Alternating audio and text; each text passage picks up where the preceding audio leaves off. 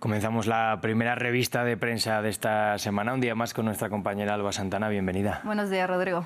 Muy buenos días. Ya para hablar de lo que está pasando en la franja de Gaza, porque el ejército de Israel ha entrado ya en Rafah. Hemos visto algunos ataques durante el fin de semana y todo esto lo ha recogido la prensa mundial. Así es, Rodrigo. Por eso vamos a iniciar con The New Arab, que titula Gaza. Israel ataca la zona segura de Rafah, como comentabas, mientras una mezquita es arrasada. Bueno, también lo comentábamos, Rodrigo, la semana pasada. Rafah era el único sitio relativamente seguro en la franja de Gaza, pero bueno, eso ya no es así por la ampliación que anunciaron el viernes de la ofensiva israelí y se han registrado obviamente bombardeos allí durante el fin de semana que dejaron varios muertos y también dos niños en un jardín de infancia, Rodrigo. También en la zona segura del centro de Gaza, de Ir el Bal, que se ha cobrado la vida de al menos 30 personas con una mezquita y edificios residenciales también destruidos. Vamos a seguir ahora con The Palestine Chronicle. Este medio local titula El ataque israelí a la guardería de Rafah deja varios muertos y heridos. Bueno,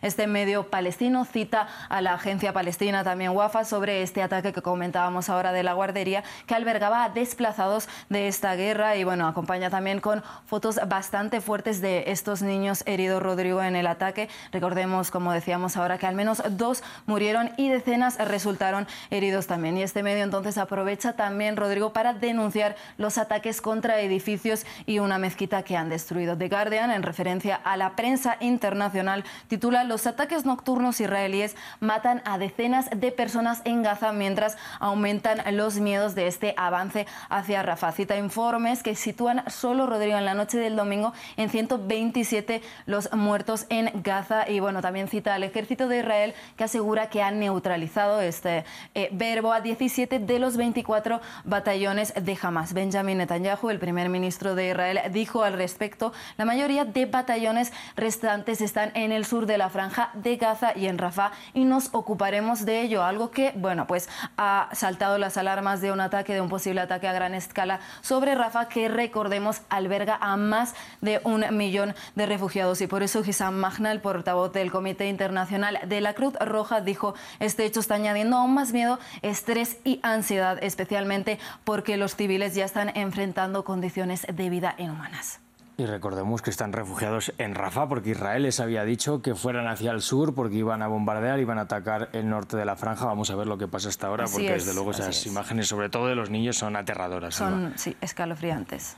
Bueno, vamos a venir ahora a la región, elecciones en El Salvador. Allí Nayib Bukele ya ayer por la noche se declaró ganador con, dice él, más del 85% de los votos. No se puede confirmar todavía porque tan solo apenas más de un 30% de esos mismos se han contado. Exacto, importante ese dato, Rodrigo, y el diario de El Salvador titula al respecto. El Salvador ha roto todos los récords de toda la democracia del mundo. Presidente Bukele tras su victoria en las elecciones de 2024 y resalta, como comentábamos, esta victoria de Bukele y su discurso en la plaza de Gerardo Barrios y también lo cita eh, algunas de estas frases y dice, este día El Salvador ha roto todos los récords de todas las democracias con un nuevo mandato, recordemos, de cinco años y la verdad que un apoyo, Rodrigo, abrumador por parte de la población salvadoreña, pero lo cierto es que también ha recibido muchas críticas. ¿Por qué? Pues por lo que comentabas y recoge también este medio por haberse autoproclamado como ganador sin que el Tribunal Supremo Electoral lo haya confirmado todavía con más del 85% de los votos, según el mismo y otros medios independientes como el Faro, han dicho que esto atenta eh, contra la Constitución.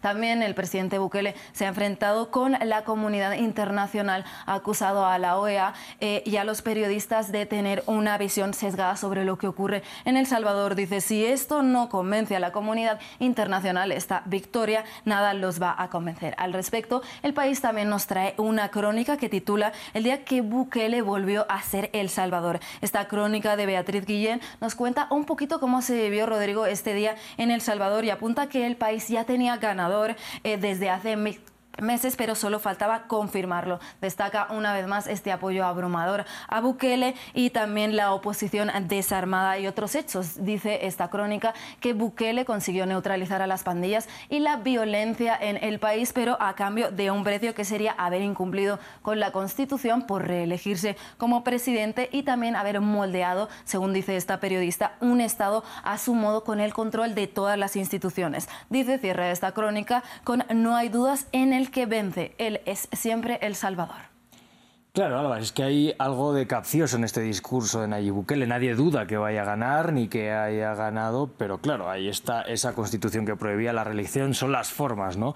Pero bueno, vamos a seguir hablando de más temas. 20 años se cumplen ahora de que naciera Facebook. Alba, ¿tú sigues teniendo Facebook? Sí, sigo teniendo, pero la verdad es que no lo utilizo en absoluto. Hay mucha gente, pero parece que todavía sigue en alza. Sí, sigue en alza. Pero la NBC lo titula por otro lado más bien. Facebook acaba de cumplir 20 años, pero no esperes una fiesta, Rodrigo. Te lo dice a ti y a todo el mundo que lea esta noticia. Y bueno, habla un poco de estos 20 años de la leyenda de Facebook con Mark Zuckerberg cuando lanzó este sitio web que al principio, recordemos, solo era para la Universidad de Harvard, como, conocido como de Facebook.com, pero dos décadas después, ahora eh, está en un conglomerado en Meta que agrupa también a Instagram y WhatsApp y vale y vale más de un billón de dólares. Pero bueno, este sería, Rodrigo, un aniversario agridulce porque Zuckerberg tuvo que pedir perdón a familias la semana pasada por lo que estas familias acusaban serían suicidios que no se habrían dado sin las redes sociales. También eh, cita este medio de comunicación una encuesta de Le Figaro, el periódico francés,